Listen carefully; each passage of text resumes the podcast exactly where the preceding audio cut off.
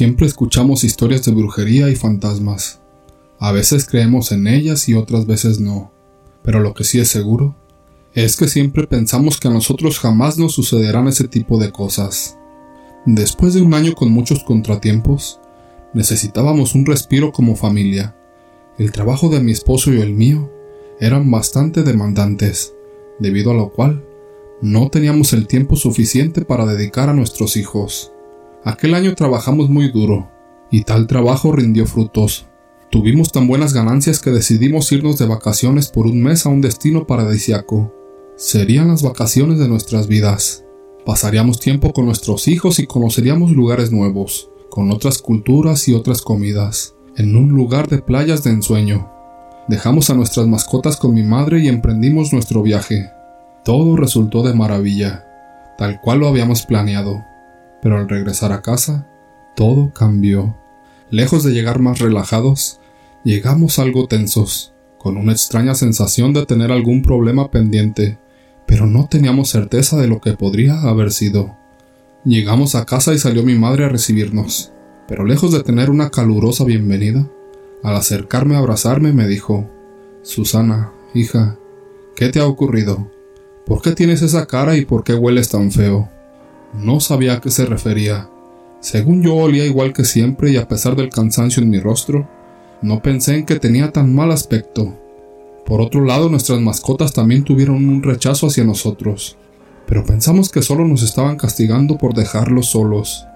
Aquel día nos fuimos a acostar sin deshacer las maletas. Nos dimos un baño y nos fuimos a dormir para recuperarnos del viaje. Al otro día, desperté tan cansada como estaba el día anterior.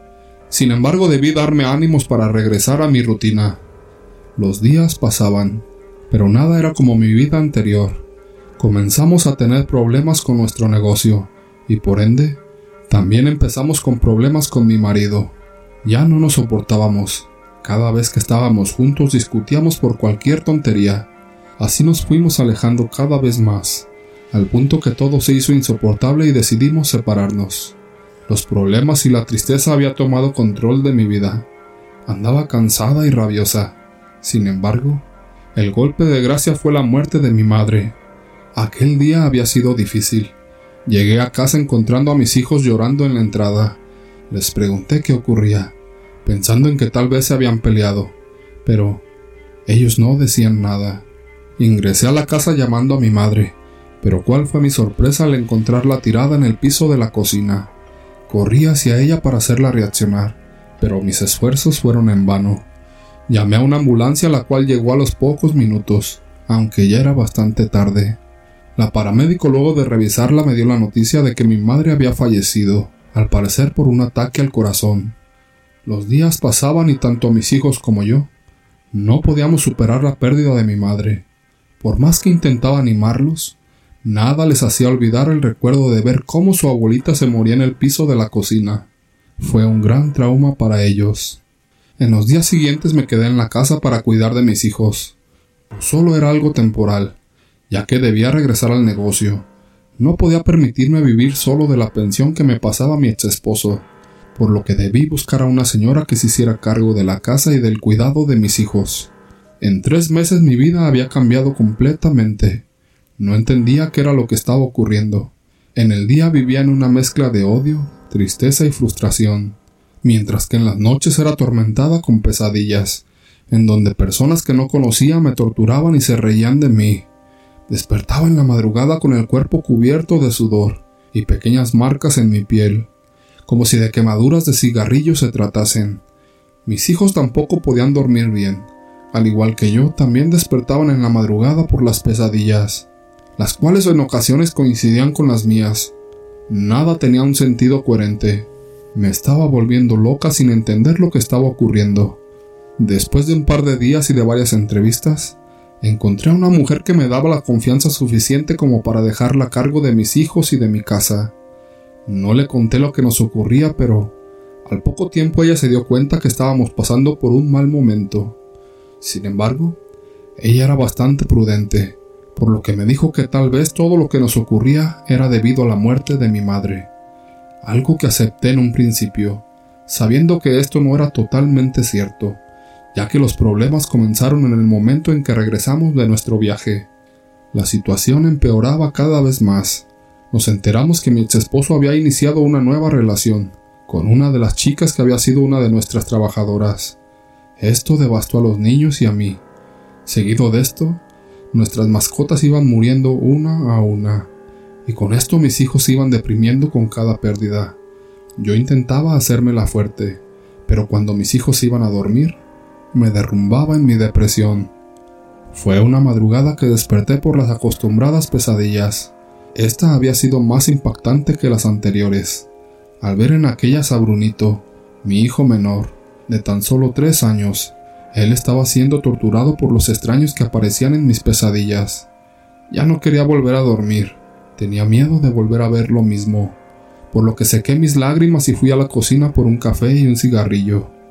En aquella soledad, acompañada solamente por el dolor y mis pensamientos, fui interrumpida por Viviana, la señora que me ayudaba en el cuidado de mis hijos y la casa.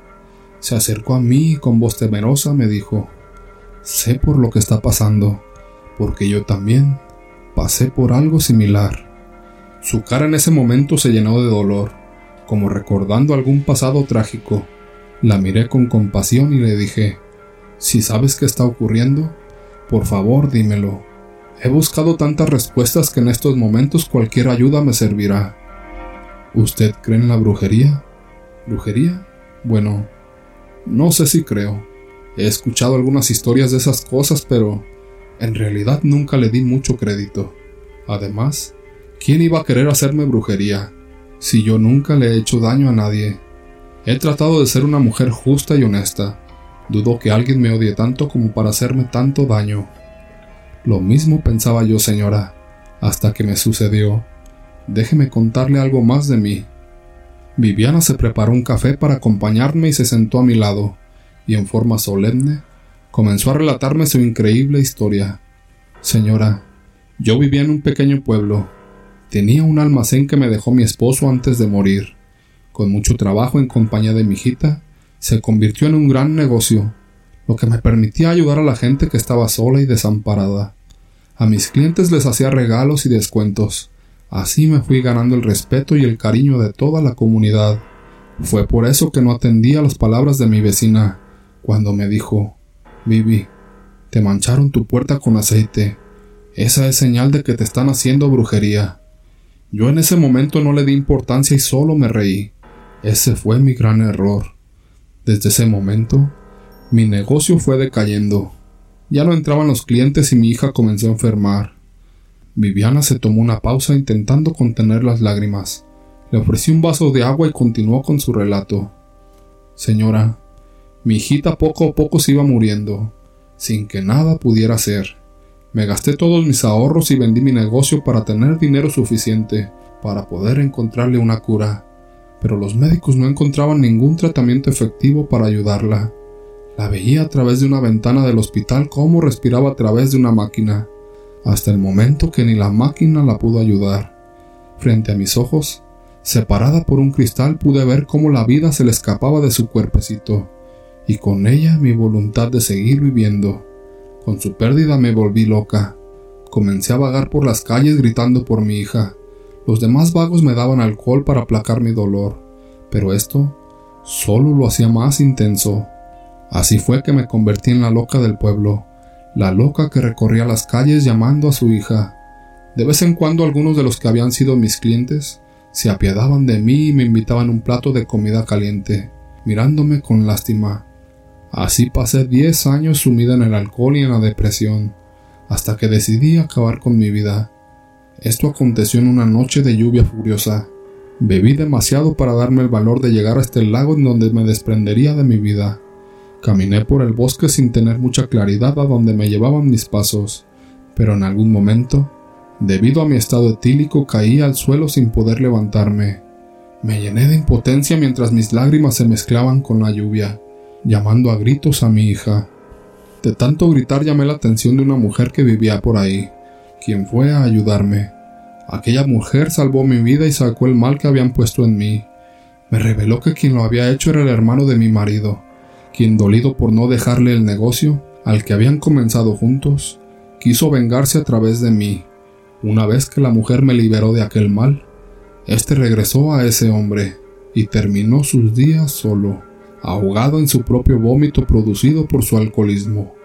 Después, yo me fui de ese pueblo y me vine a esta ciudad para hacer una nueva vida, lejos de todos esos recuerdos dolorosos, esperando el momento en que la muerte venga por mí para reunirme con mi hija.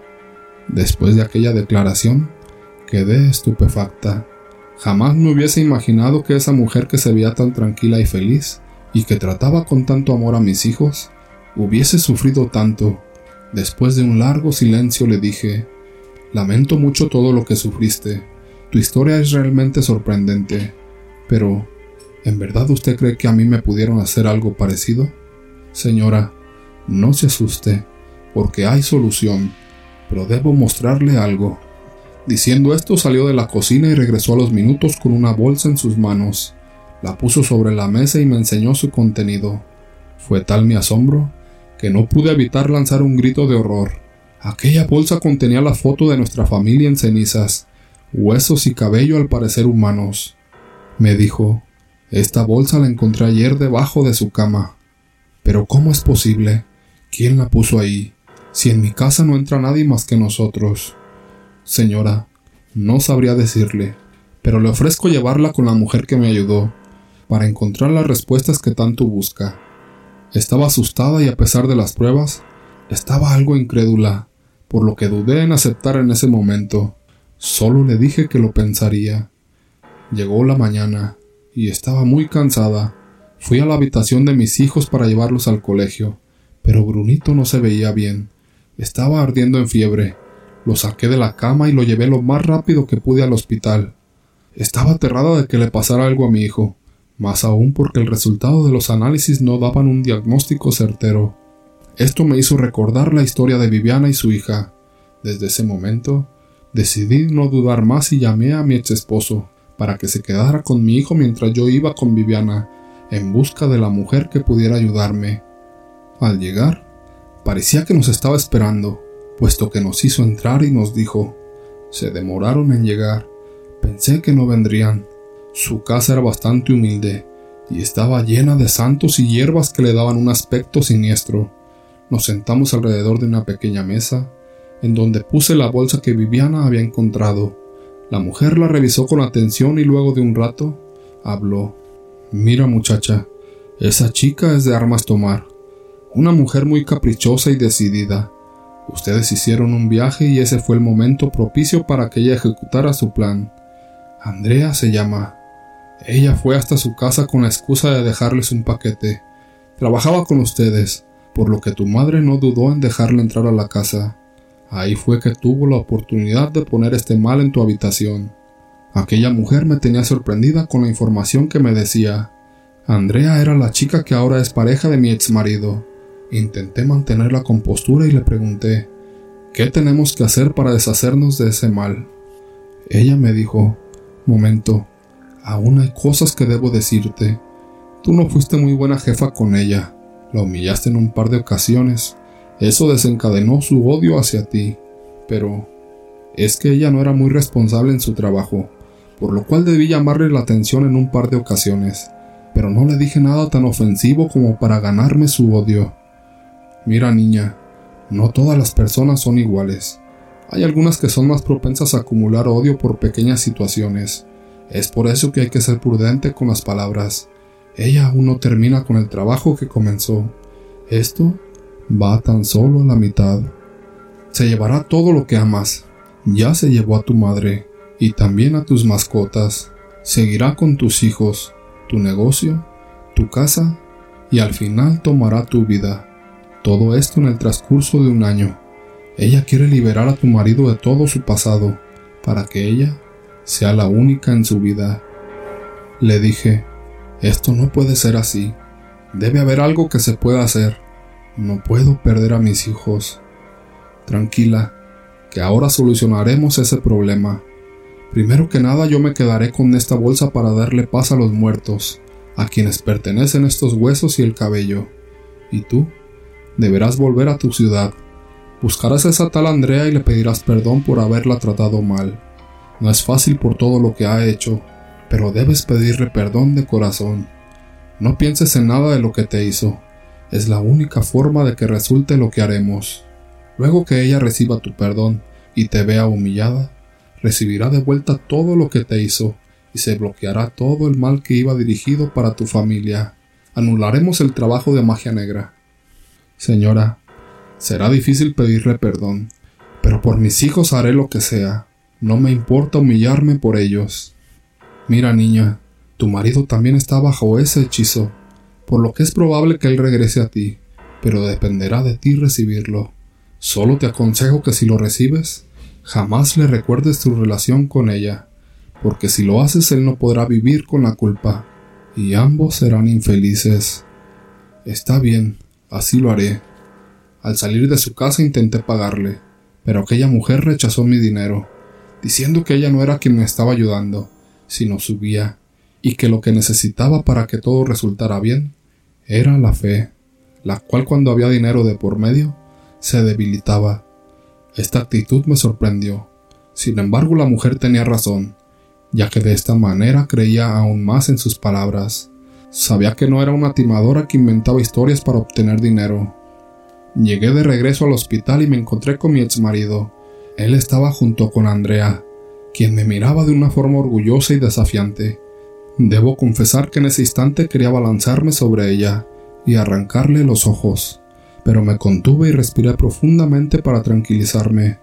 Me transporté mentalmente al momento en que la traté mal, y recordé las duras palabras que le dije, avergonzándome de mi actuar. Ya totalmente mentalizada, con voz humilde le dije, Andrea, sé que no nos hemos llevado bien desde que nos conocimos, pero en estos momentos en que siento que pierdo a mi hijo, me he dado cuenta de las cosas malas que he hecho, y entre esas están las veces que te traté mal. Te pido de corazón que me perdones por las palabras hirientes que te dije. Ella me miró con total desconcierto, sin saber qué contestar. En ese momento mi ex marido intervino diciendo, Creo que este no es un buen momento para hablar de ese tema. A lo que yo le dije, no quiero crear un conflicto, solo quiero que me perdone para estar en paz conmigo misma. Está bien, no se preocupe señora Susana, yo la perdono, dijo ella algo incómoda, pero tratando de dar una buena imagen ante mi ex. Con el perdón recibido, me despedí de ellos y fui a ver a mi hijo. Al cabo de un par de días mi hijo ya se estaba recuperando. Nunca supieron los médicos qué era lo que le había pasado, pero eso a mí no me importaba, puesto que mi hijo ya estaba sano y salvo. De a poco fuimos recuperando la tranquilidad, las pesadillas cada vez eran menos, y el negocio comenzó a ser próspero nuevamente. En cuanto a mi ex esposo, iba casi a diario a ver a mis hijos, y cada vez se acercaba un poco más a mí y se alejaba de Andrea, quien cada vez estaba más alterada y rabiosa. En un par de meses ya había recuperado mi vida. Volví con mi esposo y seguimos con nuestras vidas. Esta situación no la pudo soportar Andrea, por lo que tomó la decisión de acabar con su vida. Viviana sigue viviendo con nosotros, ya es parte de nuestra familia. Adora a mis hijos y ellos la adoran a ella. Cuesta decirlo, pero a veces pienso que llegó a llenar el vacío que dejó mi madre con su partida. Como dije en un principio, no siempre dudamos de la magia negra o de la maldad, pero lo que sí es seguro es que nunca pensamos en que nos tocará a nosotros. A veces solo por un acto que pensamos que es insignificante, podemos desencadenar odio en otras personas, que nos pueden llevar a vivir una verdadera pesadilla. Es por esto que debemos ser prudentes con nuestras palabras, ya que pueden dañar a una persona vengativa. En lo posible debemos expresarnos con respeto para no hacer un daño que nos pueda llegar de vuelta con fines catastróficos.